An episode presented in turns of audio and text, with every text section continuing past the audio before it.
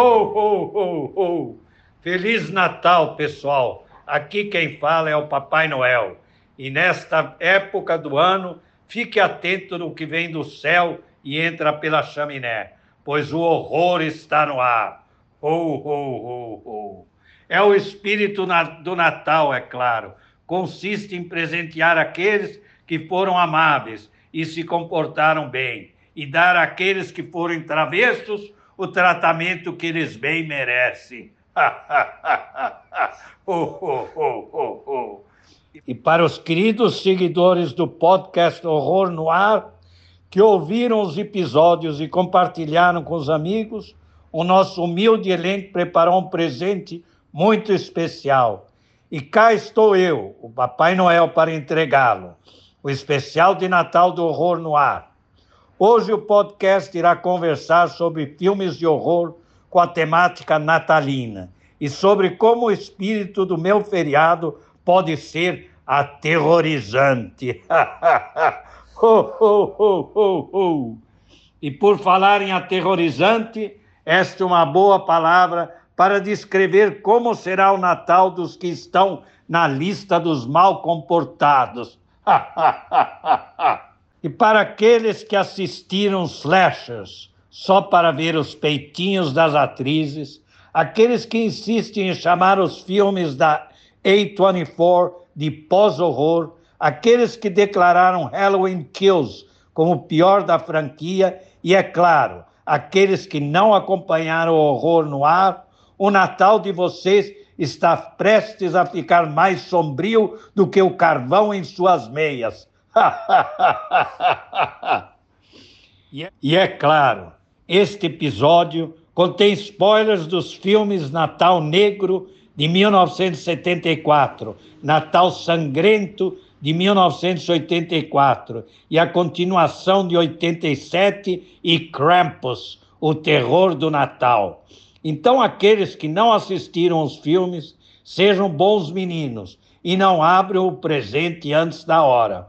O Papai Noel tá vendo. Vendo vocês, hein? Ho, ho, ho, ho, ho. Opa, muito obrigado, Papai Noel. Sei que agora no final do ano sua agenda tá lotada, mas pô, a gente agradece de coração aqui você ter feito um espaço nela para poder prestigiar a gente aqui. Somos muito gratos, tá bom? Fala galera, Johnny Jabur aqui. Vamos falar de filmes de Natal, né? A época talvez mais assustadora do ano, será? A época onde se normaliza deixar o seu filho sentar no colo de um barbudo, veja só. Fala galera, Klaus aqui. E tamo aí, né? Falar sobre, sobre filmes de natais aí, que é uma época que tem que aguentar parente filho da puta, esse tipo de coisa aí.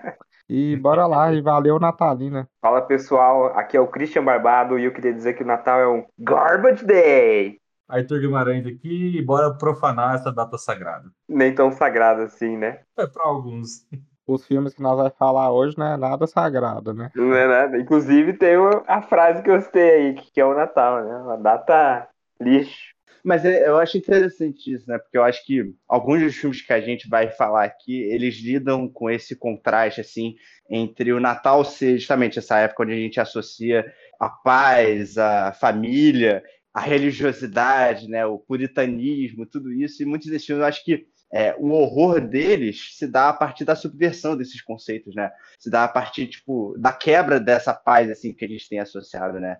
Porque, e, eu acho interessante também, né? Porque o Natal, ele vem logo depois ali do, do Halloween, né? Que é justamente a época do terror, então a gente acha que a, depois que passou o Dia das Bruxas, o, o terror adormece, mas não, daqui a, em menos de dois meses ele já volta ali. É, no calendário aí o Halloween vinha antes Uhum. do Natal. O slasher de Natal veio antes do slasher de Halloween, né? É interessante a gente pensar que, justamente através de. Acho que esses filmes aqui de Natal que a gente vai falar, eles de alguma forma, além de serem, né, dentro desse próprio gênero de filmes de Natal, cada um deles eu acho que tem coisas bastante interessantes a adicionar a outros subgêneros que eles pertencem, né? Eu acho que isso que o Christian falou, ele está antecipando, claro, é, a gente vai falar sobre esse filme, né? Black Christmas, que muita gente considera ser o primeiro slasher, né? É, isso é discutível, mas a gente ainda vai chegar lá. Mas é, acho que antes da gente começar de fato, é válido mencionar alguns outros filmes que ah, anteriores a ele, que a gente não vai entrar muito aqui, mas vai reconhecer como sendo filmes de Natal, de fato, né? A gente pode entrar nesses mais ano que vem. É, pois é, se vocês quiserem aí, deixa o um comentário. Mas é, dois filmes ali da década de 70, que tem essa temática de Natal, que eu acho que são relativamente significativos, são a antologia Contos da Cripta, que um dos é, segmentos desse filme é, se passa no Natal, e o filme Silent Night, Bloody Night, de 1972. O Arthur, eu acho que queria falar um pouquinho sobre esse filme.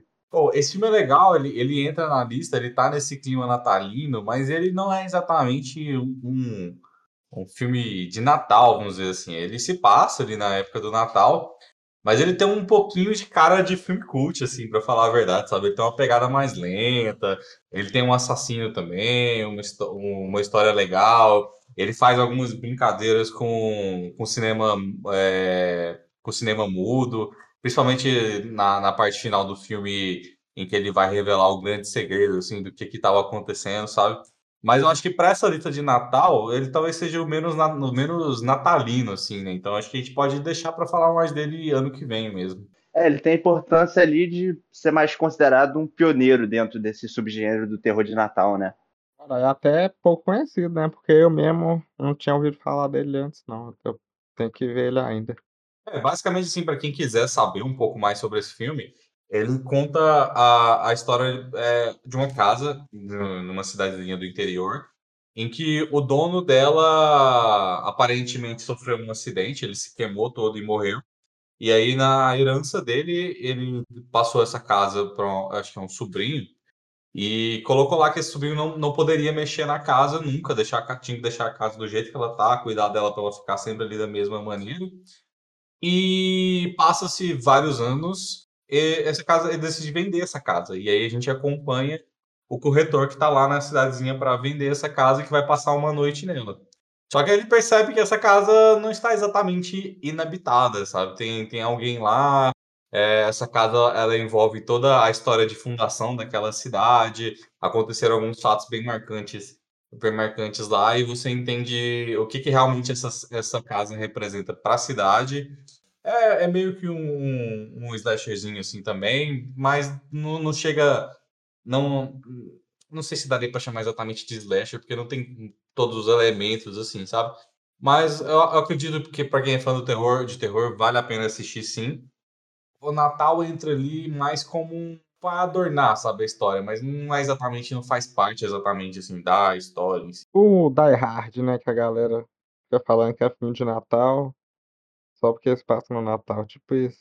É, mas eu acho que eu não vi o filme, mas é, acho que é meio impossível a gente pensar ele dentro desses padrões que a gente tem do subgênero slasher, até porque, né, a gente, eles meio que só começam a realmente serem lapidados justamente no próximo filme que a gente vai falar, né, o Black Christmas, porque ele une inúmeros elementos ali que foram se tornar consagrados e ao mesmo tempo eu acho que ele também tem algumas coisas que são muito subversivas, sabe, dentro dele.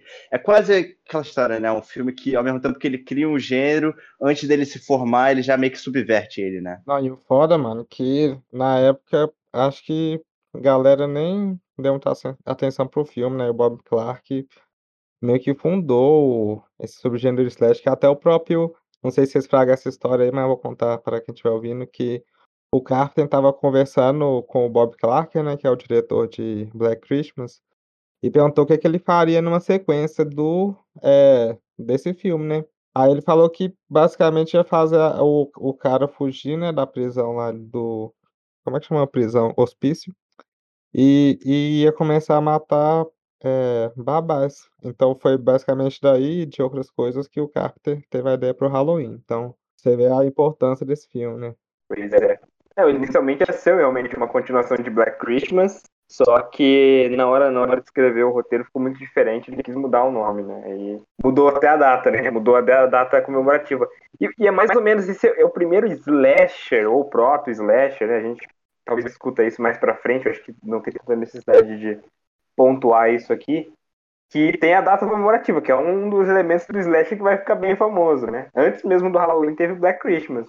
Então é o Dia dos Namorados Macabro. Esse ano saiu o filme da Black Friday com o Bruce Campbell. É, eu, Eu quero eu, ver. eu vi esse filme aí. Não é muito bom, não, mas é divertido. Ah. tá? Se eu, Aham. fosse, se eu fosse fazer um filme de terror americano, assim, na Black Friday, eu ia fazer aquelas promoção de, de vestido de noiva, que o povo se agarra, se rasga toda ali, sabe? Tem que fazer, tem que fazer um slasher no Brasil no aniversário do Guanabara. Todo mundo na porta. lá. É, exatamente. É, não, pô, é, isso que o Christian falou, uma coisa, um, um, nem um slasher, né? Um filme sobre a fome. Isso aí, imagina, o o Glauber Rocha hoje vivo com 90 anos, fazendo ali o Noite dos Mortos-Vivos com a galera passando fome.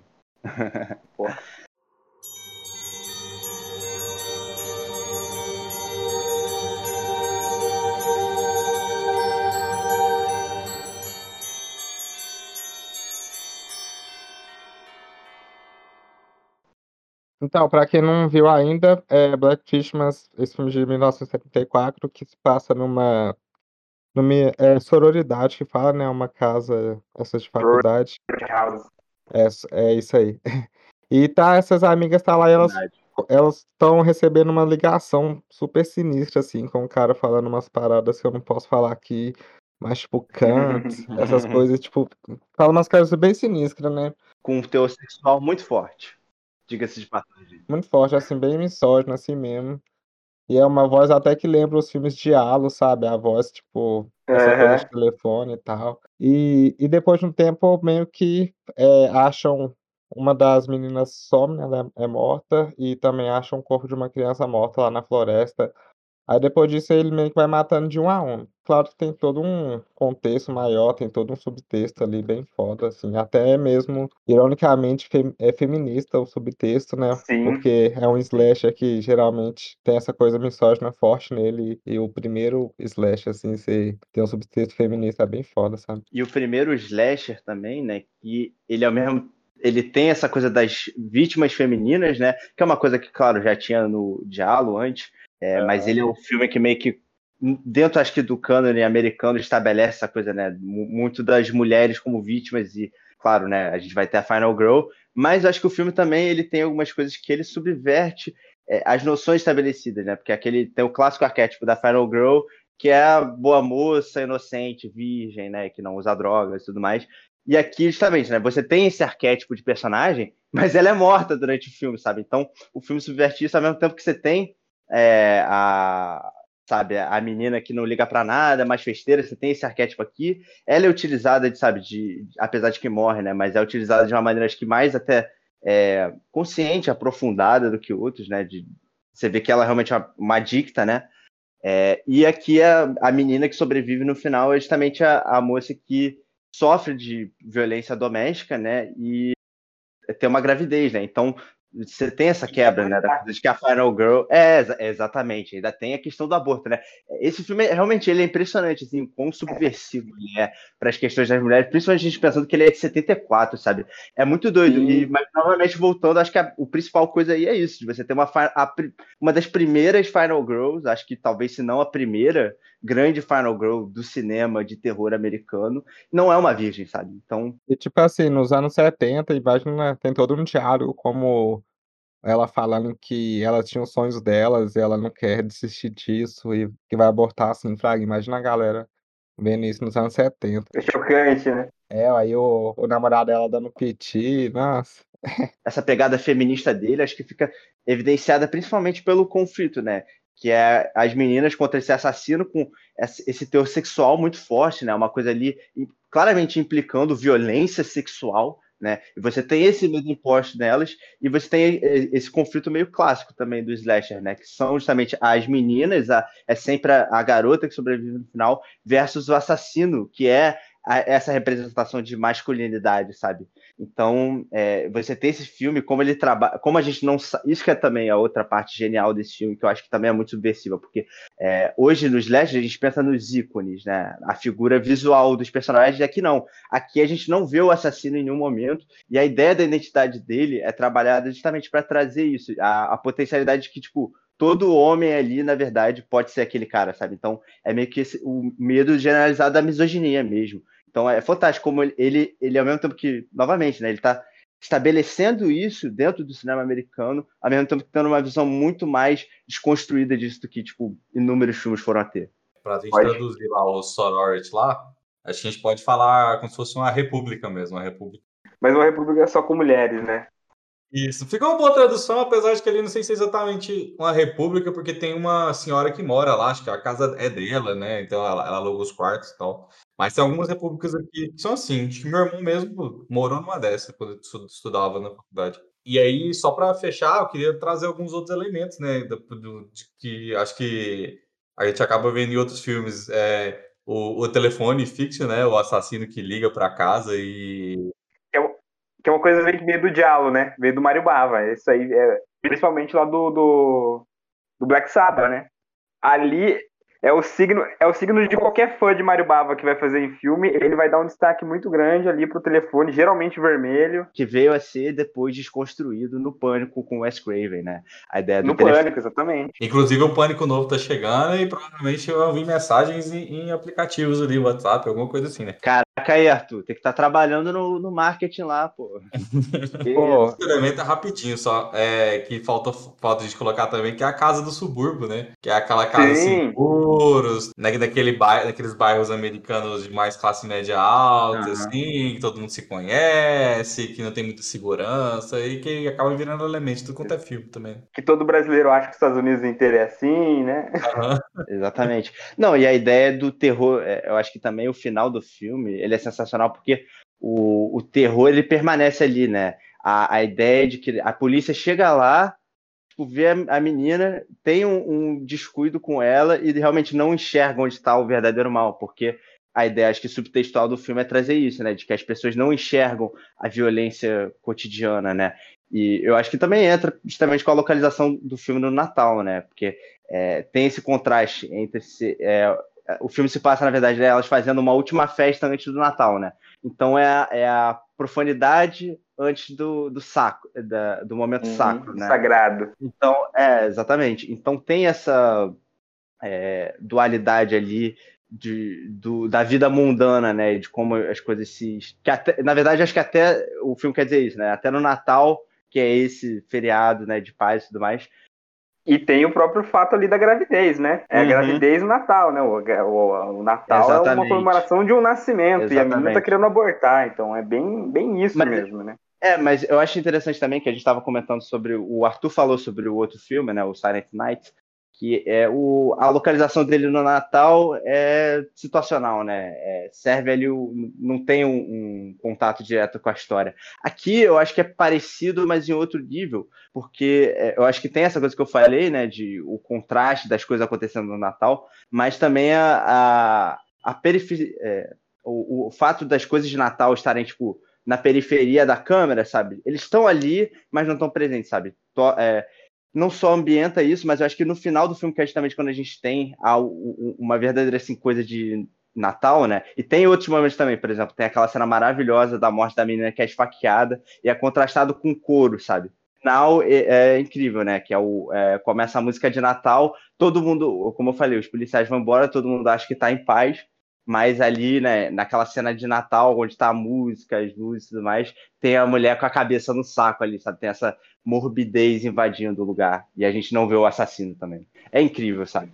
É, e outra coisa, aliás, que vou falar rapidão, é um spoiler, então quem quiser ver o filme ainda, pula uns. É que o filme meio que quebra outra, outra meio que regra do Slash, e que o final não mostra o assassino, né, velho? Meio que Exato, é, exato. Não é o Billy o assassino, é tipo, acaba que não mostra quem é e fica esse mistério, assim, que acho uma coisa foda também que o cara fez, além de, claro, quase todas as personagens femininas ter um, uma construção ali, nem que seja mínima, sabe? Tipo, a mina com problema com bebidas, a outra que o pai vai procurar ela, que é a, a virgem que morre primeiro. Ninguém ali é bidimensional, né? É, ué, ele teve essa preocupação, pelo menos dá, dá um, um fundo para as personagens dele. Que é o Bob Clark, aliás, é o mesmo diretor do filme Bebês Geniais, né? E também dirigiu A Christmas Story, que acho que não é um filme tão conhecido aqui no Brasil, mas lá nos Estados Unidos é um clássico de Natal, é um filme infantil, né? Que passa na TV sempre. Então é engraçado como esse cara, na verdade, dirigiu dois clássicos de Natal. Um é um filme infantil, o outro é um Pois filme é. de terror. Sim, pô. E também ele fez o Porques, que também é um clássico lá da comédia, né? Que aqui não é tão que a, a Casa do Amor e Riso. Aqui não é tão conhecido, não, mas lá também é um clássico, assim, da comédia. Então, mano, é um diretor foda, né, velho? Que transitou entre vários gêneros ali. Infelizmente, ele morreu, tipo, num acidente de carro, sabe? Um carro bêbado bateu no dele, pá. E foi uma merda. perda pro cinema, né? Ninguém, Pois é. ninguém conhece o cara muito. Não, e o interessante que você falou sobre a influência do no Carpenter, né, para Halloween. Esse filme, né, ele, ele também traz a coisa do voyeurismo, né, da câmera, da perspectiva do assassino, que é usada de uma maneira um pouco diferente aqui, né? No Halloween, ela é usada geralmente em sequência sem corte. Aqui não, é- ela corta entre a perspectiva do assassino e uma câmera ali mostrando os personagens, um outro lugar, tal. Mas ele tem, claro que não era uma coisa. Novamente, eu acho que o grande ponto desse, desse filme, de como a galera chama ele de ser um, um marco inicial do slasher, é porque ele foi o primeiro meio que combinar esses elementos que vieram a ser fundamentais do gênero. Justamente isso, a câmera da perspectiva do assassino, as meninas, a, Final Girl, é, a, a morte com as armas, né? De, de as Música na hora.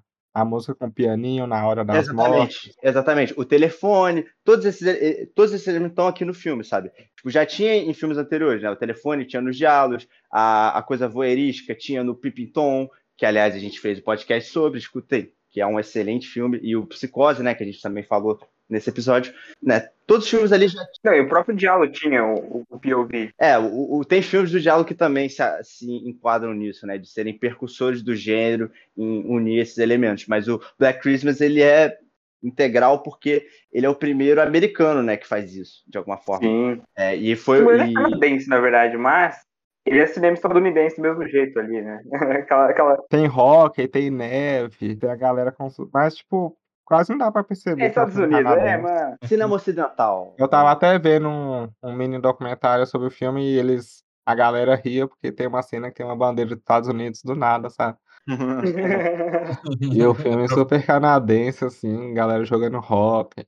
E- esse filme, o assassino dele conversa muito, mas muito, com a forma que, se, que a gente vende, que a gente conhece o Papai Noel hoje em dia, né?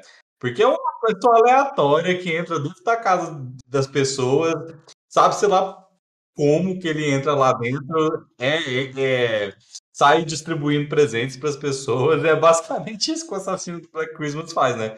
Ele vai lá, acha um buraco, entra na casa, ao invés do presente, são assassinatos, né? Mas É, é, é por isso que eu discordo um pouco quando, o, quando a Jabur falou sobre ser muito periférico. Eu acho que tem muito significado ali que o filme traz, até essas ironias, assim, que envolvem o Natal, assim. Eu acho bem... Aham.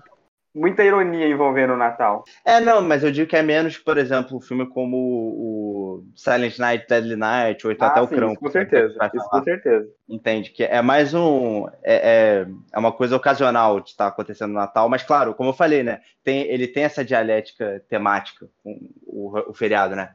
Mas o Arthur falou a coisa da voz, né? E é interessante isso também, porque a gente tem essa noção. Claro que a gente tem hoje né, assassinos como o Chuck e o Fred, mas eles são historicamente vieram num período mais tardio do slasher. Né? O período Uhum. inicial foi muito marcado pelo Michael Myers e pelo Jason, que são assassinos silenciosos, essencialmente, né? E esse filme não, ele- o assassino, o, o Billy, ele fala pra caralho, né? E eu acho que a voz Billy. dele também é um instrumento de violência muito forte. Billy! Se eu visse esse filme na época, eu ia ficar ligando pra galera imitando o Billy, com certeza. Porque quando saiu o chamado aqui, né, no Brasil, eu ficava ligando pra galera imitando a Samara, assim. E, e tem um negócio aí que não existe mais, né? Que eu acho que quem for muito novo e tiver é, ouvindo esse episódio não vai lembrar. Mas essa coisa do mudinho, ligar para as casas e ficar só lá na espreita es- ouvindo a voz das pessoas e fazendo sabe sei lá o quê, era comum pra caralho com telefone fixo, saca? Isso acontecia muito, começou a Uhum. morrer quando, quando começou a ter. A ter é, não é, é, minha, é que minha avó chama de Bina, eu fiquei com Bina na cabeça, mas é, o identificador de, de chamada, né? Depois que começou a ter identificador de chamada, foi desaparecendo, mas era muito ter o mudinho que ligava pra casa das pessoas. Não, e ainda mais que existia a lista telefônica, né, que tinha um É, de todo mundo. qualquer pessoa. É que antes foi falado aqui de subversão. Algumas coisas eu acho que não dá para falar que é subversão, porque, na verdade, elas acabam funcionando como subversão do gênero slasher, né? Você vai assistir, ah, é um primeiro slasher lá, e você vai ver várias coisas que você espera não acontecem. Só que essas coisas eram surpreendentes na época também, de alguma maneira, né? Acho que, assim, a coisa mais subversiva realmente são essas temáticas que a gente falou, assim, meio feministas mesmo.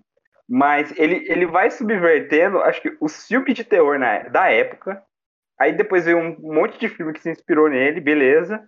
E a gente hoje, assistindo com a cabeça desses filmes, se sente surpreendido. Ele meio que ele subverte ambas as épocas, né?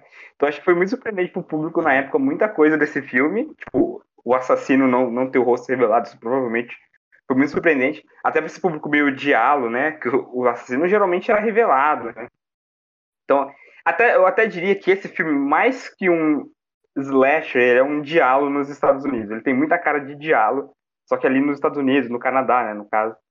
E, e, ele funciona muito hoje, você vai assistir ele pensando que é um slasher, ele, ele acaba... É interessante isso, né? Como ele subverteu na época e subverte hoje, né? Se você for assistir, né? É bem interessante. Não, concordo plenamente, né? Eu acho que um, diferencial do filme, e que também acho que foi esperar talvez Halloween um pouco, é a construção lenta dele, justamente, né? As coisas vão Sim. se dando num ritmo muito gradual e tal, é um filme bastante silencioso até, é, e ele usa o som de uma maneira bastante calculada, o que acho que não dá para dizer o mesmo do remake de 2006, é, que é um filme extremamente barulhento, violento, né? Em alguns sentidos eu acho respeitoso isso, porque ele, talvez em muitos momentos ele tenta ir conscientemente contra é, é, Constituição do original para justamente se diferenciar, né? É de 2006? Sim, esse é de 2006. Tem um outro remake de 2009, de 2019 que é bastante criticado, mas eu não cheguei a ver ele. Mas esse de 2006, cara, ele, apesar de ele é um terror muito anos 2000, sabe? Eu acho que eu consigo apreciar ele dentro disso. É, é um filme que tem muitos excessos, mas ao mesmo tempo eu acho que ele consegue se valer de um jeito ou de outro. Aqui a história do Billy é completamente diferente. Aqui ele tem uma irmã que mata junto com ele, sabe? A gente é, descobre que ele, na verdade, morava na casa e é, tinha uma, a, mãe incestuosa e, e, é, enfim, essa irmã dele também é, enfim, é, é uma doideira, é uma doideira. E nesse filme ele nasceu com um problema urinário, então ele tem pele amarela, sabe? É, isso eu achei hum, engraçado porque tem a coisa. Acho que o Christian vai se interessar nisso, a coisa do diálogo, né? De como. É, ser amarelo. É, ele, isso eu achei. É que tá, sabe? O filme ele tem esses coisas assim que são muito excessivas, especialmente. Novamente, né? O filme é, original de 74, ele é um filme muito contido, um filme que se dá ali, como eu falei, né? De explorar esse terror meio cotidiano, quase. Esse filme aqui não, sabe? Ele, ele é um, um, um filme mais assumidamente de gênero, que tem mortes extremamente gráfica, sabe? E que é maneiro por isso, sabe? Tipo, o filme consegue funcionar dentro dessa escala de ser uma, um, um terror divertido, sabe? Toca no metal no filme?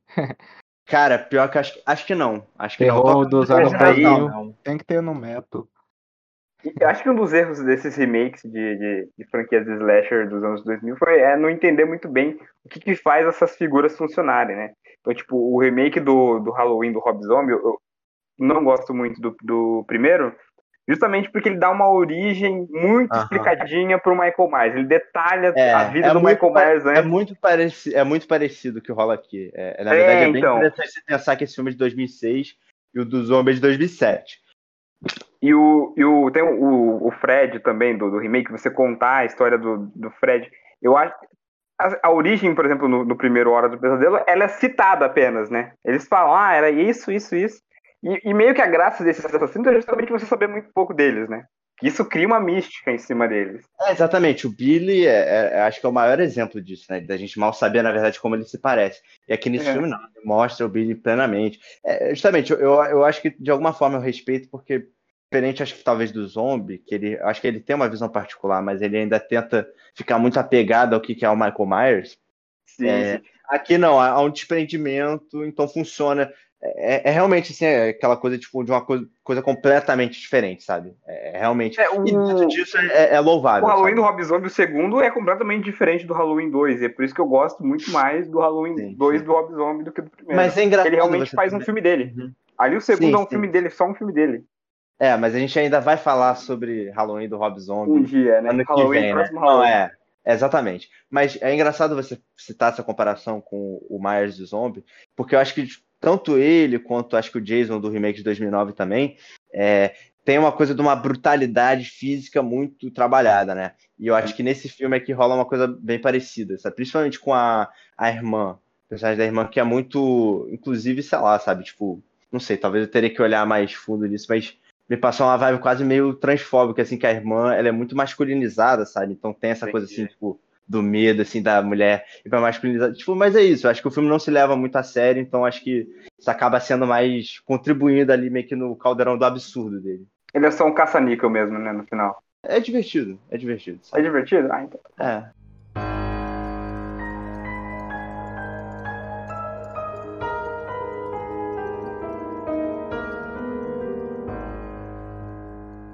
E por falar em filme divertido, já dá pra puxar o Silent Night aí, hein? Silent Night, Deadly Night, ou então como ele é conhecido aqui no Brasil, Natal Sangrento, é um filme de 1984, dirigido por Charles E. Seller Jr. É um filme que conta a história de um menino que junto ao seu irmão, é, em uma determinada noite, voltando no Natal de uma visita no asilo ao seu avô doidão, que fala coisas assustadoras, param no meio da estrada para ajudar um sujeito vestido de Papai Noel e esse sujeito revela ser um ladrão. É, em seguida, ele mata os pais desses dois meninos. Esses dois meninos são acolhidos por um orfanato é, onde eles são cuidados por freiras.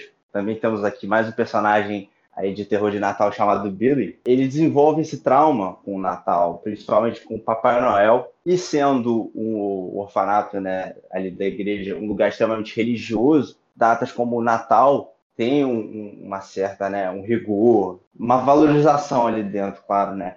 E ele não consegue lidar com isso, né? E ainda assim, as freiras, principalmente a Madre Superior, insistem em colocar o Billy a passar por essa experiência traumática no Natal, inclusive forçando ele a sentar no colo do Papai Noel, falando para ele, bom, basicamente assim, numa rigor de comportamento que se ele não faz nada que elas querem, elas punem ele, ele batendo, né? E o que acontece é que o Billy acaba vendo uma cena de sexo ali no orfanato e é punido por isso também. Então ele desenvolve, crescendo ali no orfanato, nesse ambiente extremamente repressivo sexualmente, acaba se tornando um cara ali reprimido, né? Com traumas disso. Mas aí a gente passa alguns anos, é, inclusive, né, rapidamente citar a cena maravilhosa, que é, é a última cena que a gente vê da infância dele, né, que ele está prestes a ser punido pela Madre Superior e a gente só vê um freeze frame assim da cara de desespero do menino, sabe? É uma cena muito impactante. E depois dessa cena a gente vê ele mais velho, onde vai trabalhar numa loja e lá, sem o conhecimento do patrão, né, ele acaba a gente vê que ele se torna um rapaz bonito, né? Parece É uma montagem muito boa dele trabalhando, assim. É, exatamente. É, é muito anos 80, sabe? E é- eu acho interessante como o filme contrasta esse tom extremamente, sabe? é, alegre com as coisas mais sombrias que ele trabalha também, né? É muito interessante essa, essa sequência. Mas aí chega o Natal, né? Onde ele está trabalhando como Papai Noel. É, no Natal, o- depois que a loja fecha, os funcionários vão dar uma festa de Natal. E nessa festa, um dos funcionários meio que tenta estuprar uma, uma outra funcionária. O Billy Só vê isso.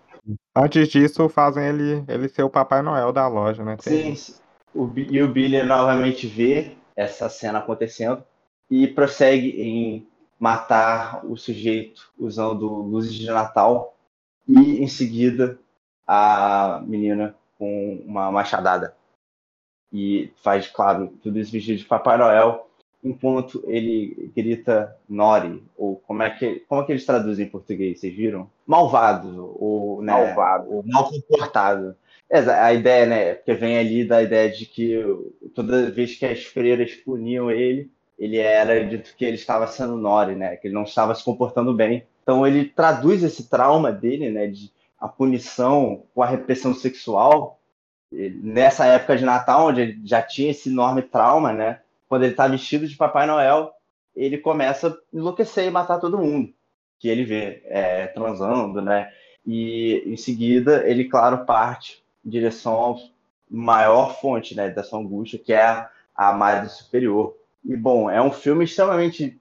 É, que me surpreendeu quando eu revi ele, porque eu acreditava que ele seria um filme bem trash, bem cafona, e que seria divertido nisso. Ah, é o filme que o Papai Noel mata a galera e tudo mais. Mas eu acho que esse filme acho que tem essa fama, muito por causa do segundo, que a gente vai falar daqui a pouco.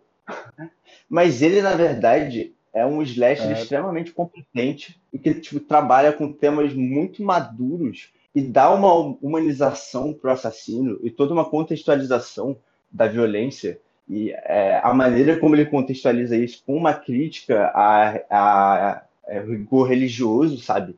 E toda uma série de questões, sabe? É, é um filme muito surpreendente, sabe? É um filme mais inteligente do que é, é, eu realmente pensava que ele fosse. E me surpreendeu muito nisso. Né? Ele é mais inteligente do que ele sugere, né? Exatamente. Não, eu, eu tenho mais coisas a falar. Você vê a capa e fala assim, ah, não.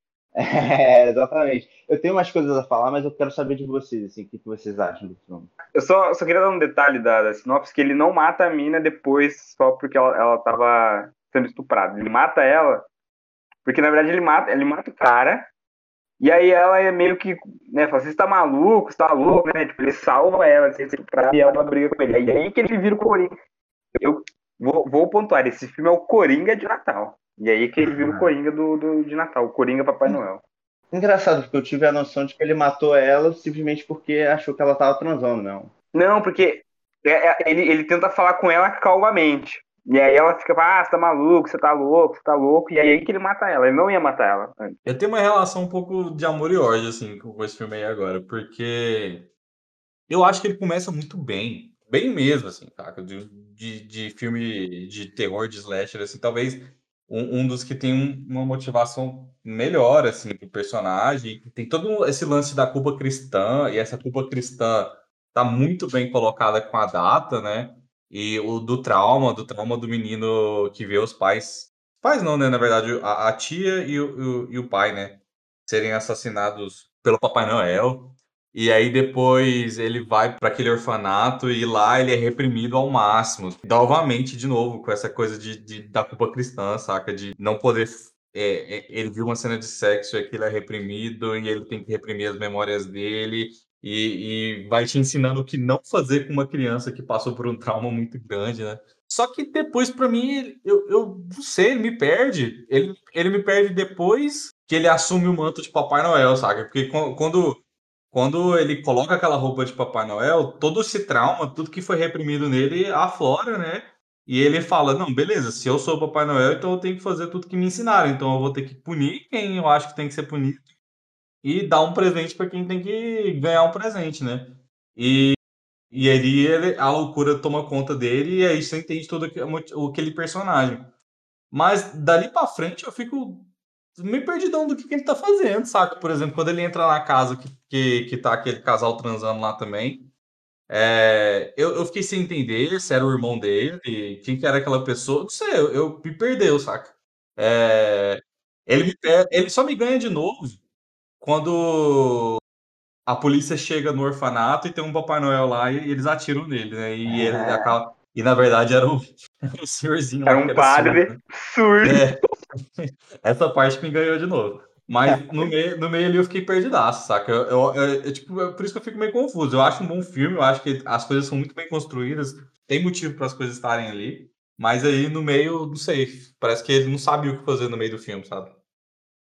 Esse lance do Papai Noel, do, do Padre Surdo, eu acho muito é, aquela solução de, de roteiro de filme besta. Porque é bem eles no carro explicando, né?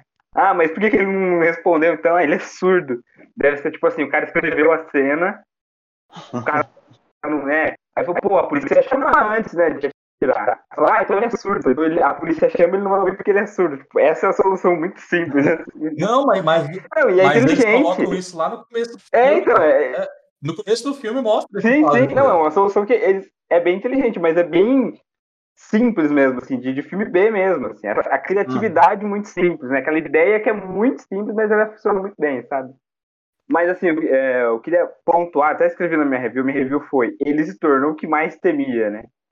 E tanto no sentido de ele tinha muito medo do Papai Noel, mas ele, ele também se torna O que mais teria no sentido de ele vai se tornando justamente essa repressão, essa, essa força repressiva que ele sempre teve medo, que para ele era representada no Papai Noel, né? Então ele vai, aí, tipo assim, de não saber muito bem, ele não tem muito uma lógica, ele faz igual o Papai Noel faz nas histórias, entra na casa das pessoas, quem é bom ele dá um presente, igual a menininha lá, né, que ele pergunta para ela se ela foi boa, e parece que ele vai matar ela e ele dá uma faca para ela, né? Que eu acho que, não sei, um instrumento de defesa, ele dá um presente para ela, enquanto os, as pessoas más, né, que é o casalzinho, que era o irmão de, a irmã dela e o namorado dela que estavam transando, né? Que para ele é uma coisa ruim, ele mata, né? Essa morte é uma das melhores aí dos slashers, que ele enfiando é. ela lá no servo, muito foda essa aí. É uma pena não. que a cópia que eu vi tava meio corrompida, a imagem não ficou tão boa, infelizmente. É, foi a versão sem corte que eles não conseguiu salvar essa cena. Pô, mas também ah. que o, ah. o filme na época teve mal controvérsia, né? A galera começou a protestar, na hum. época, assim, na, na porta dos cinemas e tal. E até o filme escreveu na mesma época do Hora do Pesadelo, Fraga. É, e, e, até fez mais que o Hora do Pesadelo, mas uma semana depois eles tiraram, aí ano, no outro ano só que eles voltou, assim, com o filme no cinema, sabe? Acho que não, dá pra entender por quê, né? Não, a polêmica desse filme foi porque as pessoas ficaram insultadas que o Papai Noel assassinava as pessoas. Sim. Pô, eu, eu, imaginei que fosse pelo, pelo, por toda essa não, crítica aí. Exatamente, mas essa é a ironia, né?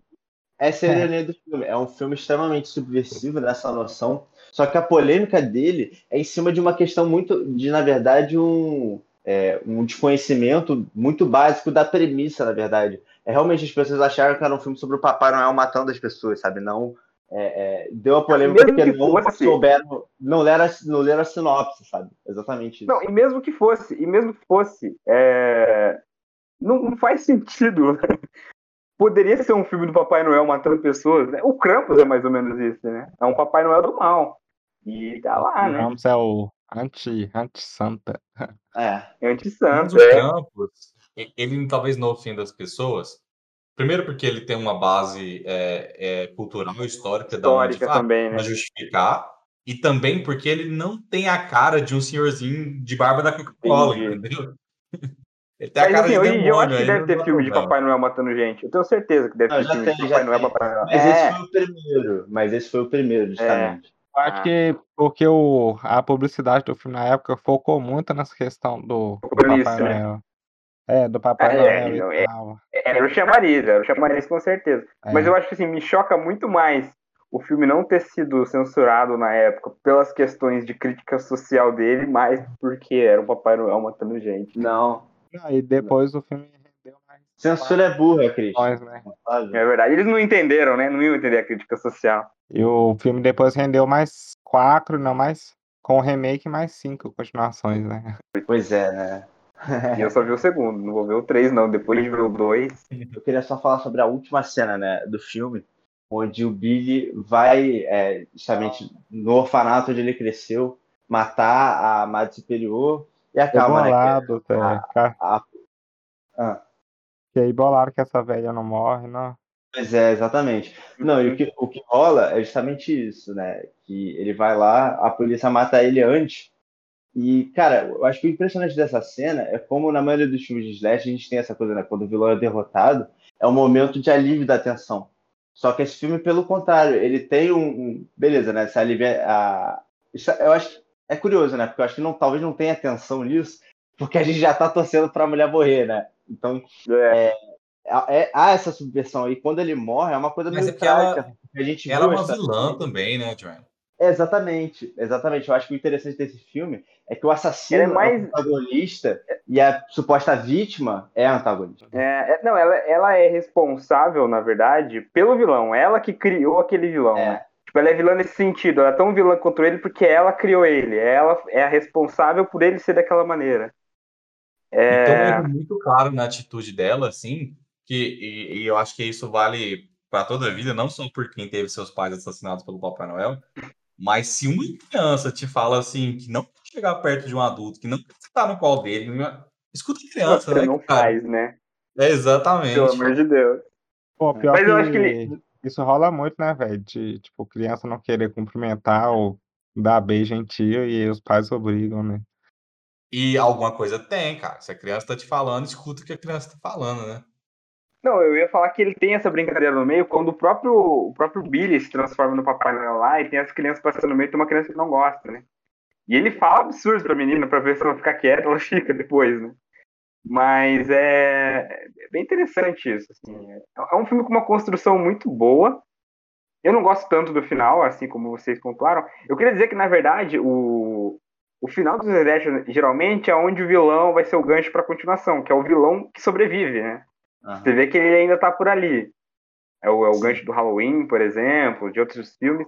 E tem esse gancho nesse segundo filme, só tem. que não é com ele, né? É meio que a ideia, esse Papai Noel só que no irmão dele, né? Acho essa sacada bem, bem engraçada. Sim. É, mas eu gosto dessa ideia, pelo menos ali no primeiro filme, porque termina. Tipo, esse irmão dele, é, ele fica meio solto na história, né? Uma, é, eu diria que é um problema, mas eu acho que eles utilizam ele bem no, no fim a esse, a esse meio, né? Que eu acho muito impactante a cena, né? Justamente como eu falei, quando, quando, tem esse clima, né? Essa coisa quando ele morre, as crianças também ficam chocadas, né? Diante do que elas viram, e a gente vê o irmão dele uma última vez olhando para a Madre Superior e falando, né? Malvada.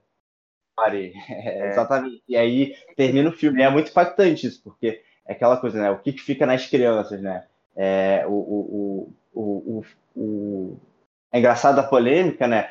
Falar sobre ah, o que, que as crianças vão achar do Papai Noel assassino, sabe? O filme, ele também fala disso, sabe? Critica como, na verdade, o que, que leva o Papai Noel assassino a acontecer, né? Só uma pergunta, por que, que vocês falam que aquele menino é irmão dele? Aparece, tipo, no meio, assim, ele falou, ah, seu irmão, e aí ele só aparece no final depois pra falar Nori. Caralho, eu me, eu me, perdi nisso, mas é porque é por causa da diferença de idade. Eu achei muito errado a diferença de idade ali. Não, mas beleza. Não, mas é um. Não, Billy... mas é porque o Billy era muito pequeno no, é. quando os pais deles morrem e o moleque é. era neném. É, e aí depois ele cresce um pouquinho ainda. É uma cena que o moleque fala, ah, seu irmão é é doido, sei lá, um parada. É, isso. Tem essa cena no meio, mas na cena do meio não dá pra perceber que eles têm uma diferença de idade tão grande, então. É, não é, eu acho que ninguém deram uma olhada nisso no elenco. Ah, mas assim, se você olhar depois, o Billy ficou maior de idade, então passou um tempo até, aquela criança já cresceu. Sim. É, não, o moleque ia ter, sei lá, 14 anos nessa. É, é, é, se você olhar na risca mesmo, aquela criança devia ser muito maior, na verdade. Sim. Mas enfim, mas o. Ah, uma outra coisa que eu queria pontuar: a polícia é muito incompetente nesse primeiro filme. Acho que é uma coisa que até vem de, de diálogo mesmo, mas é uma outra crítica, que a polícia é muito incompetente. Ela faz Sim. tudo de errado, é uma coisa até meio cômica no filme. Tudo que. que polícia... E aí pode também ter a, a crítica no final. Acabar, né? a... a polícia tem que acabar. Mas assim, tem essa crítica no final que a polícia não mata o verdadeiro vilão da história, que seria a madre, né? Ela defende essa outra instituição aí. Não, e é engraçado isso, né? A aliança da polícia com a igreja. E como Sim. eles são representados dentro do filme. Maravilhoso. Não, é, mas essa criança que a gente estava falando, eventualmente cresce. E também ali seus momentos de, de crise. Apesar, né, dessa vez eles serem um, um tanto mais exagerados, podemos dizer assim. Preguiçosos também, um pouco? É, pois é, né? Mas, enfim. Bom, o bom desse filme é que a gente já acabou, no, né, enquanto a gente estava falando aqui, já falamos dos primeiros 40 minutos dele, porque os primeiros 40 é. minutos do Silent Night Deadly Night 2 é literalmente composto de cenas do filme anterior. Então, quando você começa o filme, já viu o primeiro filme, ou então, né, que nem a gente que foi rever os filmes agora, viu um em sequência do outro, você vai passar ali viu um, né? seu tempo para assistir o filme que você acabou de ver. E bom, eventualmente temos ali uma história, mas que é extremamente desconjunturada, marcada por uma atuação extremamente caricata do seu protagonista aqui. O que e... é a melhor coisa do filme, eu posso dizer que é a melhor coisa do filme é a atuação merda do cara. Muito foda. Pois é, porque pelo menos tem vida, né? Porque esse filme aqui, ele tenta dar uma, o quê? De meio Tarantino, de fazer as coisas ali com os tempos é, indo e voltando, sabe? De brincar, né? Com a é, cronologia. Nem tinha Tarantino na época, né? É, exatamente. Tô falando, falando que esse filme é precursor nisso. Né? É, Mas é muito ruim essa, esse instrumento de roteiro, porque o filme fica muito confuso. Ele vai e vem em vários momentos, sabe? Então, que no final do dia a gente sabe o que isso significa, né? Que o filme claramente é um daqueles filmes que você vê e claramente eles não têm dinheiro algum. Então. É um caça-níquel, eles tinham É. o nome do filme, não tinham dinheiro, aí tinham quatro, cinco cenários, aí filmaram quase tudo dentro, boa parte do filme, dentro de uma sala lá, que é o psiquiatra entrevistando o irmão do Billy. O resto eles usaram as imagens do filme, até o filme que tá passando no cinema, aquele cinema que claramente não é um cinema. É o, é o, é o, o cara, o primeiro Papai Noel, o Papai Noel que mata a família do, do Billy no começo. Assim, Sim, É o preguiça da momento muito- preguiça da preguiça. Não, é uma preguiça tanta que vira metalinguagem, sabe? Tipo, ele, Sim, como é que pô. abre uma outra questão? tipo, Os, os personagens estão vendo o filme anterior, sabe? Então é, é, um, é um é um Charlie Kaufman aqui que a gente tá vendo. Não, é genial. Assim, você vê que a, a própria preguiça dos caras vira um negócio diferente. Você tá vendo? Eu, eu vendo o filme, eu comecei a dar risada em alguns momentos quando eu percebi que eles iam levar muito tempo passando o filme inteiro do, do primeiro. O bom é que assim, se você assistir Deadly Night 2 e não, não lembrava de nada do primeiro, você não, não teve esse problema. Não precisou ver o primeiro, que eles contam tudo, né? Mas assim, aí você vê que realmente foi uma preguiça. Eles tinham pouco dinheiro, não contrataram atores bons, porque os atores do primeiro são até alguns ali, principalmente protagonistas, é até aceitável, assim, não, não tem nada de maravilhoso, mas também. Uma das freiras é boa, a freira boazinha ali é uma boa atriz. A- as duas freiras, na verdade, inclusive a freira do mal, né? São, são até boas atrizes ali, relativamente. Agora, nesse filme é uma tragédia. Todo mundo, todos os atores são muito ruins. É, Cara, não tem, não, não tem tipo, preocupação nenhuma com Não. qualquer tipo de qualidade, com qualquer tipo de Olha- nada. Assim. Olha essa curiosidade que eu vi aqui sobre o filme, que o, o cara mexe a sobrancelha é, cima pra baixo 130 vezes. Alguém ficou tão Quem foi incomodado. o gênio que? Não, Deve esse, no ator esse ator desse filme é, é quase um Nicolas Cage que não deu certo, né? Não, e o, o fora que ainda teve o terceiro filme e depois Aí o eu já, quarto o já, isso já tá de sacanagem com a minha cara. É. Se o 2 não teve dinheiro, imagina o 3 e o 4, meu parceiro. Não, se, se o 2 já foi essa saturação, pensa aqui comigo. O primeiro filme ele é um pastel de forno. O, o, Uhum. o segundo filme é um pastel de freira, daqueles muito nojentos. Que, que, que, que é o o óleo terceiro? já, ele já é o óleo. É, exatamente. O óleo É que botou o o, é pastel. o que foi feito com a carne que sobrou da churrascaria, do prato de alguém. Isso. Não, eles fizeram o roteiro do terceiro em uma semana, pelo que eu tô vendo aqui, sabe? Então Eles- imagina Os como outros. deve o ser, quê? mano. Os É, outros 50 minutos de filme, né? Porque o primeiro não precisa escrever, né? Os 40 minutos primeiros eles precisaram escrever. não, não, e- a, mas a assim- sinopse. Vou. Pode falar aí, depois eu leio.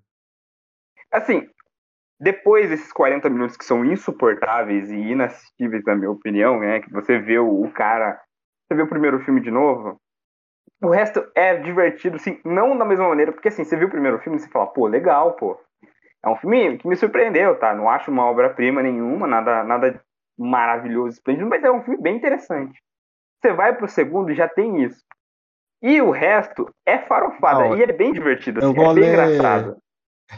Eu vou ler a sinopse do resto aqui, que eu tô de cara, mano. Do terceiro Vai, é que vai. o cara sai de coma, é, ele acorda do coma e começa a seguir uma mulher cega que ele tem uma conexão psíquica. Aí o quarto tem um repórter investigando uma morte bizarra de uma mulher que pulou de um prédio em chamas.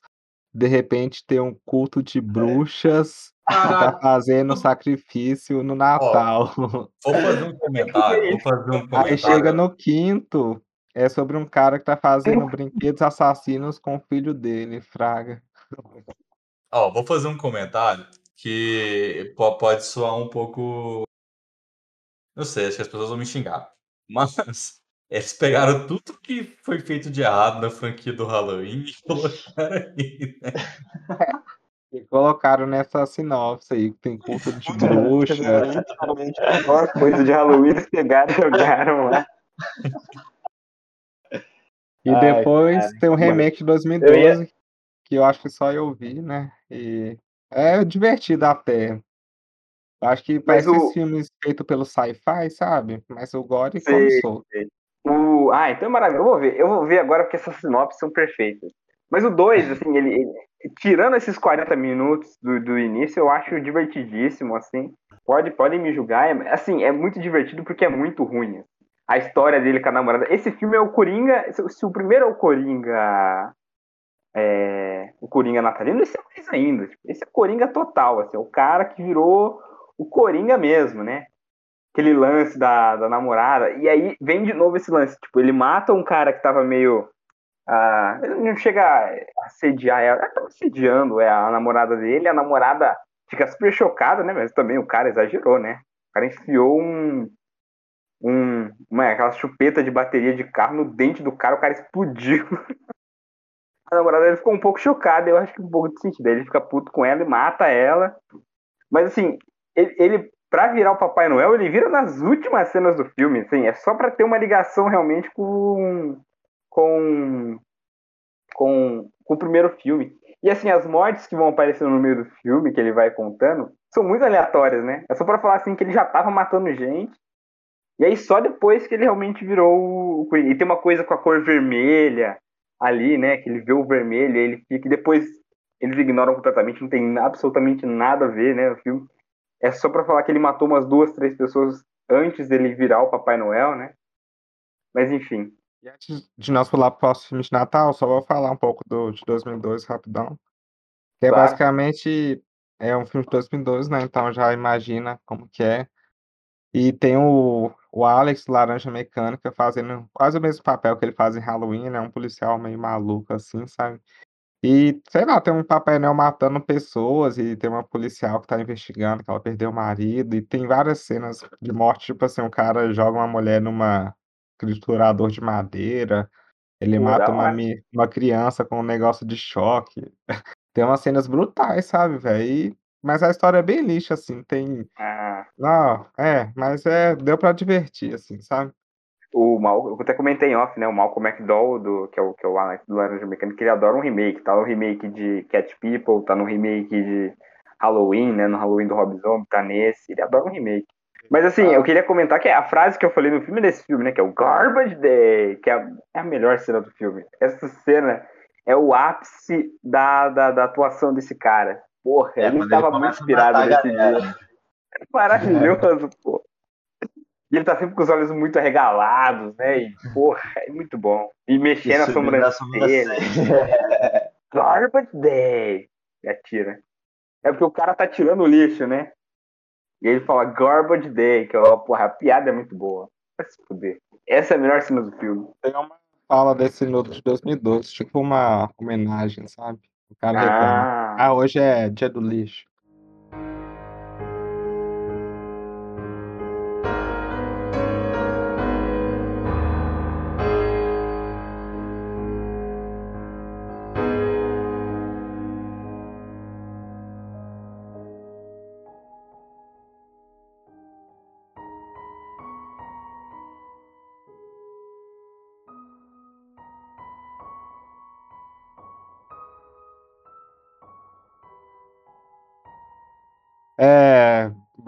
Então de Krampus, esse filme de 2015 do Michael Dougherty, acho que é isso, é o cara que dirigiu é, Conto das Bruxas, esse é o nome em português, Creek or Creek, que é, mano, é um diretor que fez dois filmes bons de terror ali nos anos 2000 e pouco.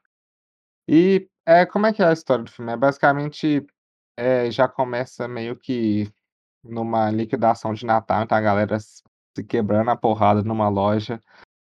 Então já vê aquele tom cínico, assim, você já, já vê que vai ser um filme divertido. E o filme é sobre esse Max, essa criança que meio que tá triste com a família dele, não passa o Natal que nem antes, todo mundo junto, e fica puto com o Papai Noel e rasga a, a carta dele. Aí é, acontece umas coisas e tal. Lá a, a casa dele tá cheia de familiar, uns tios super chatos, filho da puta, aquela coisa de Natal que todo mundo passa. E eles despertam o Krampus, né? O Krampus meio que vem punir eles, porque em geral ele foi filho da puta. E também o Krampus tem uma, teve uma história com a avó dele, assim, que é alemã. Que eu acho que até é um detalhe legal que eles colocaram, né? Colocar uma alemã assim. Eu acho que Krampus veio da Alemanha, né? O mito dele. E, mano, é um filme muito divertido, assim, eu acho que é um dos meus favoritos, que nem a Joan falou é, no começo, nós, nós tava gravando, né? Ela falou que, tipo, é um filme que dá pra você juntar com a família e assistir, sabe? Que acho que geral vai gostar.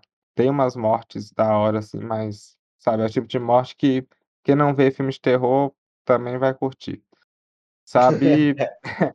É, e, mano, é um filme bem divertido. Do nada, não tem só o Krampus, que aliás tem uma. O visual da criatura é bem foda, assim.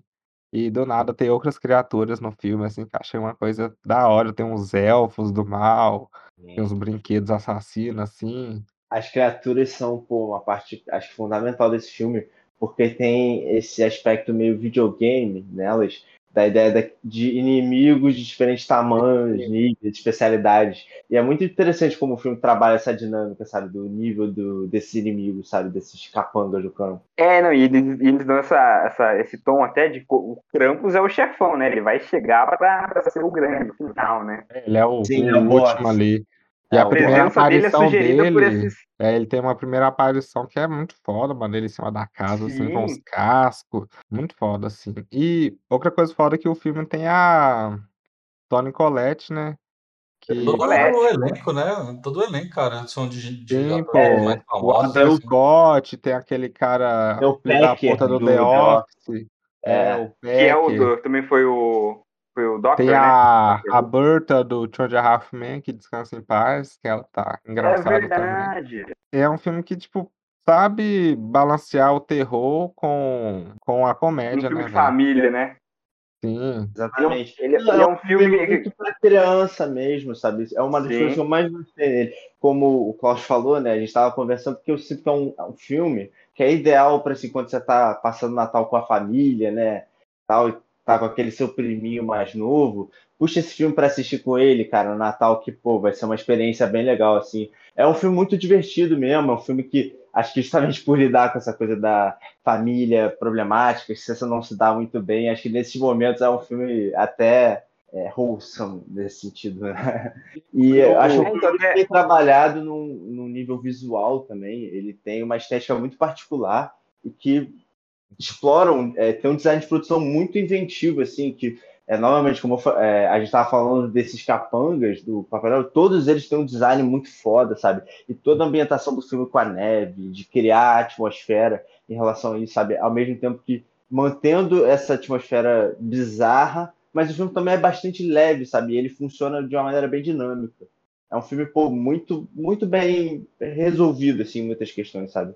É, ele e ele vai em lugares assim que são interessantes, cenas que são intensas, sabe? Mas ao mesmo tempo, mesmo na intensidade ali, né, nos maiores momentos de tensão, não deixa de ser uma coisa divertida também. Eu só não, queria deixar um alerta para quem for procurar o filme, é que não é o, os filmes do Krampus que tem na, na Amazon Prime, tá? Os que tem lá ah. é um outro Krampus. Eu acho que provavelmente você não vai querer assistir com seu priminho, não. Teve esse problema quando a gente viu naquele cineclube eu acho que uma pessoa chegou a ver esse da, da, do Amazon Prime. Pô, ele é muito ruim, pô.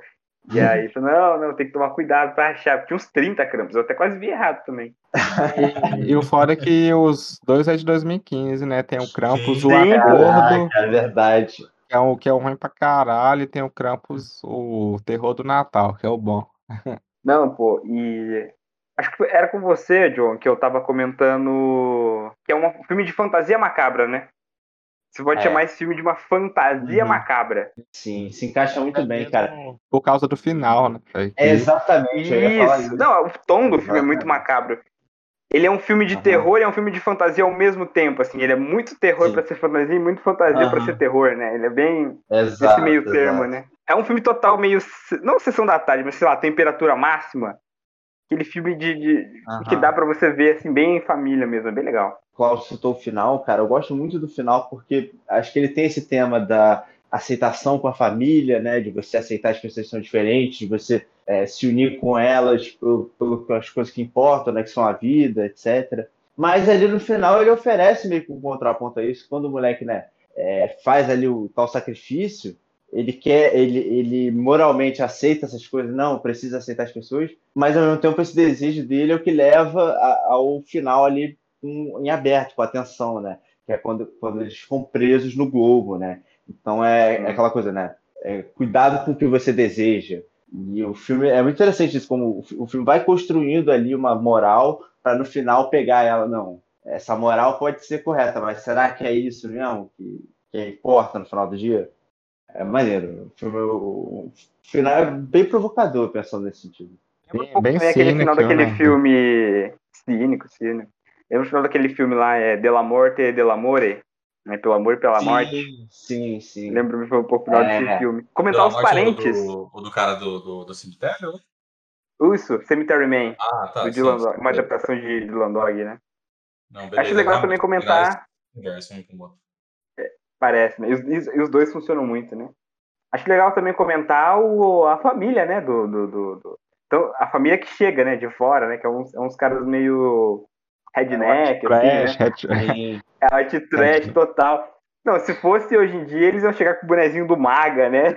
É, exatamente. E também tem toda uma construção, né, velho? Tem, tipo, a, as filhas que é, parece tomboy, mas aí depois fala que o, o pai queria ter menino, sabe? Então já dá é, pra entender. É, é, não, é, exatamente. O filme ele tem essas coisas meio provocativas, assim, que ele não explora num nível, assim, né, muito intenso, mas só a, não só a, insinu, a insinuação, como reconhecimento delas dentro ali da trama, dá um peso pro filme também. Eu, eu não diria que ele, nem que ele não explora tanto, mas é que ele não explicita tanto, ele não deixa é. tão na cara sobre o que, que ele tá falando, né? É uma coisa que fica jogada ali, quem pegou, pegou, né? Esse lance das meninas, assim, eu acho que se fosse explícito, por exemplo, é da mega polêmica, mas como ele deixa muito jogado, passa despercebido, sabe? Uhum. O próprio lance dele ser meio, dele serem meio é, redneck, white trash e tudo mais. Não, mas claro. isso, é, é, eu acho pelo contrário, acho que o pai ali, o Peck, né, do The Office, ele é construído mais explicitamente reacionário mesmo, eu até achei interessante isso, como aquela coisa, né, como é que você lida com seu primo bolsonarista, sabe? É. é, é tem essa humanidade, eu acho que naquilo ali, e novamente, eu acho que como o filme, ele, ele meio que ao longo dele vai construindo, meio que, entre aspas, humanizando esse personagem extremamente reacionário dentro desses comportamentos. Acho que o final contextualiza para, tipo, um, será que é isso mesmo, sabe? Será que é, é, é, é era sobre isso? Então, acho interessante que o filme, ele não necessariamente tenta aquela coisa, ah, não, mas até os, os bolsonaristas têm coração. Ele, ele faz isso, mas ele não. Ele, ele também oferece espaço suficiente para não haver. Pô, uma coisa que eu achei foda nesse filme, mano, que acho que eles pegaram da do festival original do Krampus, né, que rola lá na Áustria, que é aquele tipo desfile, né, velho, o Krampus e os elfos passando assim, e aquele palhaço minhoca gigante, que o visual dele é muito foda também. Ficou muito foda aquela cena, mano. Nó, tipo, ficou uma coisa bem foda de ver mesmo. E é da hora que eles misturam visual prático com efeito especial, né? Eu, eu curto quando eles fazem isso. Aquele palhaço, ele lembra, é o do, do Palhaços do Espaço lá? Eu não lembro agora. Ele tem algum outro filme com, com tem um boneco parecido. É, eu acho que o, o, o Crazy Clown from Outer Space, né? Palhaços Assassinos é, do Espaço Sideral. Acho que, acho que lembra mesmo. um pouco, sim. Agora, eu tava lendo aqui sobre o filme um pouco no IMDB.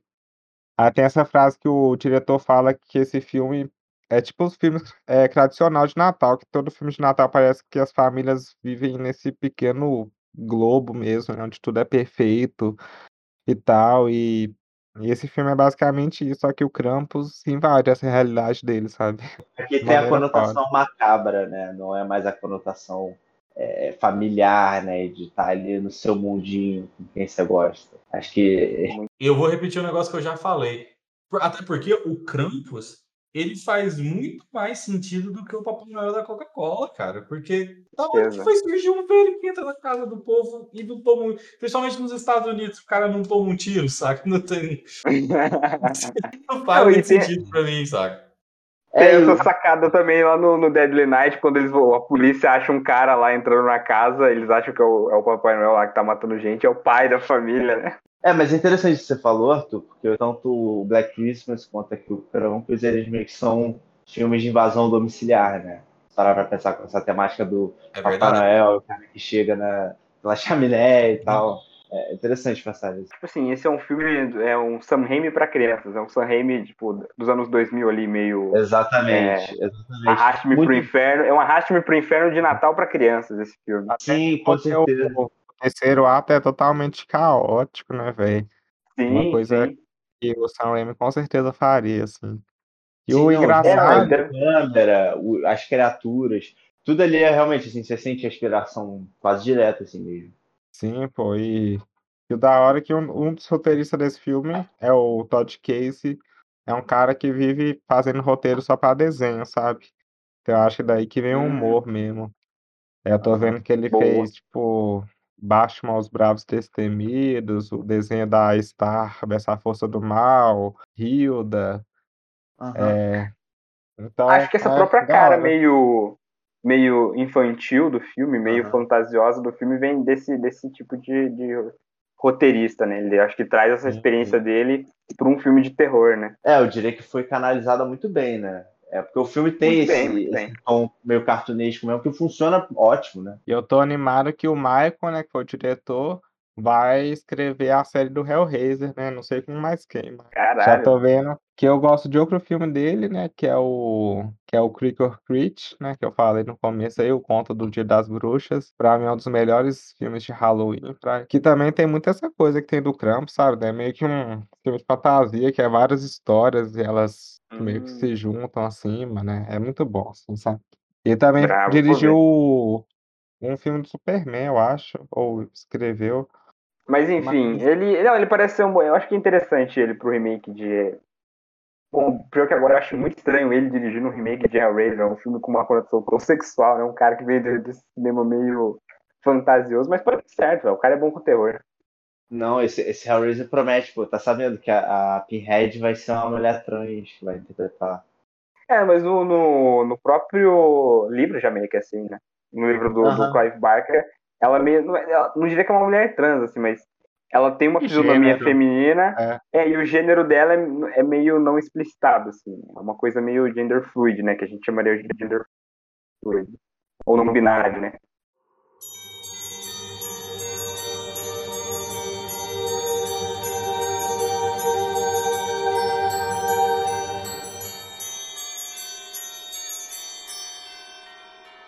Vocês têm é, qual o filme favorito de Natal de vocês aí? É algum desses que nós falou? Ou é um que nós não falamos aqui? O meu é Deadly Night 2. É. Garbage Day. Que pra mim é Krampus, assim, um filme que, tipo, eu veria todo Natal é Krampus e o Black Christmas. Mas Black o Christmas. Mas falando sério, Black Krampus Christmas. é, é mais divertido de ver com a família. A gente não falou, né? Mas eu acho que eu, eu consigo ver Gremlins e Black, Black, Black Christmas todo Natal aí, se deixar. Eu acho os dois filmes bem legais. Eu acho que o Gremlins ele tem aquela coisa dos, dos animatrônicos que, que acho que não envelhece, sabe? Olha pro filme e. Não, animatrônico sempre fica bom, né? É, olha que e envelhece. parece que tá, tá ali ainda, tá real, sabe? Não tem aquela É. coisa do filme ficar com a cara de datado, sabe? Sim, o, o Krampus eu acho que vai envelhecer bem, não. O... Inclusive, tem um filme que é, que é animatrônico que também se passa no Natal. Inclusive, o pessoal que mora onde esse filme foi rodado assiste esse filme todo Natal, que é The Think, do John Carpenter. Mas ele não é um filme de Natal, obviamente, não tem nada a ver com Natal. Mas ele se passa mais ou menos ali em Ah, em mas eu já dezembro. A, a neve, pô.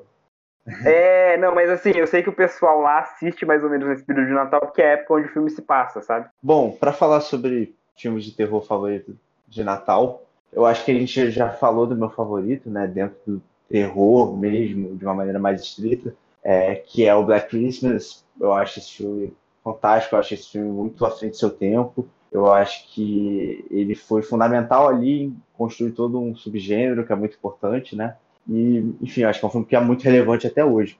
Mas para falar sobre outros filmes que eu também adoro, é, que não são exatamente de terror, mas se passam no Natal, é, eu gostaria de citar primeiramente o Eyes Wide Shut, de Olhos Bem Fechados, do Stanley Kubrick, que se passa no Natal também. E, bom, é, esse filme é um clássico, claro, e é um daqueles filmes que eu adoro, porque toda vez que eu revejo ele, eu aprendo coisas, inúmeras coisas novas sobre, sabe? Eu tenho uma nova experiência completamente. Então é um filmaço aí, quem não viu, por favor, assista. E também citar o Batman Returns, do Tim Burton, que eu considero ser um dos filmes de super mais subestimados de todos os tempos, porque eu acho que esse filme tem uma maturidade e tem é, uma ousadia em trabalhar a ideia de heroísmo o próprio personagem do Batman e a relação dele com os vilões e Gotham de uma maneira bem interessante. Eu acho que o terror nesse filme vem muito, acho que, de onde esses personagens são colocados como monstruosos, de que aquela monstruosidade representa sobre eles. E existe toda uma dialética entre os personagens que aproximam eles e dá uma riqueza muito grande. Eu acho que a, traz uma dinâmica muito interessante para esse Batman do Tim Burton. Como eu acho que ele tem, na verdade, acho que uma hesitação de alguma forma em reconhecer o Batman como um herói, sabe? Ele é uma figura talvez tão monstruosa quanto aqueles homens que ele, aqueles homens, mulheres e afins que ele combate, né? Enfim, daí é, acho que são dois filmes bastante conhecidos, mas para mim, em lista de Natal, eles não podem ficar faltando. Meu favorito já falei, é o Black Christmas e o Krampus, mas eu queria indicar aqui, que acho que nós já está fechando já, Queria indicar três filmes que não são de Natal, mas passam no Natal.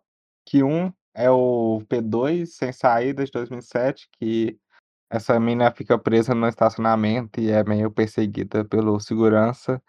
É um filme bem divertido de ver, assim. É, é da hora o filme, sério, vale a pena, assim. A, a trama é bem simples, mas é divertido. O outro é o Dead End, que é um filme bem maluco, com o, o Ken Hill Twin Peaks, tem um ator que é o pai da Laura, e tem a Lin Shay, que é aquela senhora que tá em vários filmes de terror. Que é, deixa eu lembrar qual que ela tá. É o Sobrenatural, eu acho. Ou a Invocação do Mal. É o Sobrenatural. Que é bem doido o filme, também se passa no Natal, e o outro é o Better Watch Out, que é de 2016, é. também se passa no Natal. E é um terror mais adolescente, assim, que a sinopse é basicamente é, a menina tá sendo babá de uma criança de 12 anos, aí meio que invadem a casa e o filme tem uma plot twist bem engraçada. Então, esses três filmes, quem quiser assistir no Natal aí, vale a pena. E, e é isso, é, são três filmes que vale a pena ver, nem que seja para se divertir com os amigos aí. Quem tiver amigo, eu não tenho, mas quem tiver. E é isso aí. E eu vou deixar a galera indicar os filmes e se despedir aí. Valeu quem ouviu até aqui. Meu letterbox é Danny Fenton ou Klaus. E me segue lá que eu sigo de volta. Gente, eu não vou deixar a indicação por hoje não, mas como sempre, quem quiser seguir aí, arroba Arthur Guima no Instagram, no Letterboxd, onde for procurar. E até a próxima. Eu, como já tem muito filme aí para vocês verem, para vocês colocarem na lista do Letterboxd de vocês, que vocês verem, eu vou é, economizar o tempo de vocês, vou indicar um curta bem engraçadão de Natal, de terror também, que chama Revenge, que é a vingança, né, traduzindo a vingança das árvores. Eu anotei são as árvores esquecido, ainda bem é, esse, esse curta é muito bom. Que são as árvores de Natal se vingando. É maravilhoso, maravilhoso. Assistam esse curta. Eu vou, eu vou ver ele até o Natal, né? Eu tenho que ver esse curta porque ele é muito divertido, ele é muito bom. Eu vi esse ano, no começo do ano, é, lá para fevereiro, março, alguma coisa assim. Olha, a gente tá salvo porque aqui a gente usa árvore de plástico. Mas, é, então, é. morar na América do Norte, é, eu acho que. É um filme de terror mais lá do que aqui, né? mas, mas é um filme bem divertido.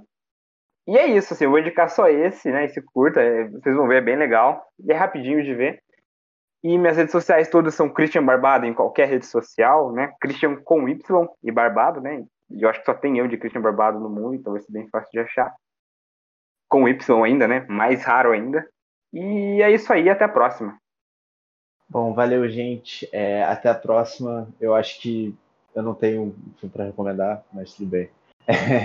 mas se vocês quiserem ver alguns filmes maneiros, como eu tenho ido ao Festival do Rio, alguns filmes, já vai lá no Letterboxd, então quem quiser checar, é só procurar Jabur, que vocês vão achar minha carinha linda lá. O meu era um pouco complicado, mas enfim. Quem quiser chegar no Instagram, é joanne.jabur, J-O-A-N-N, J-A-B-U-R. E é isso, gente. É, muito obrigado por terem ouvido até aqui. É, novamente, um Feliz Natal para todos. E eu vou deixar aqui agora o Papai Noel se despedir de vocês no melhor clima natalino. Tá bom? Aproveitem, bom ano novo para todos e até a próxima. O horror está no ar. Ho, ho, ho, ho, ho! O Papai Noel deseja um Feliz Natal apenas para aqueles que curtirem e compartilharem este episódio, mais do que especial. E é claro, para aqueles que nos seguem no Spotify, são inscritos no YouTube e seguem a gente no Facebook e Instagram. Para o resto, lembre-se que neste Natal o horror está no ar. Oh, oh, oh, oh, oh. Adeus, pessoal. Até o ano que vem. Oh, oh, oh, oh, oh.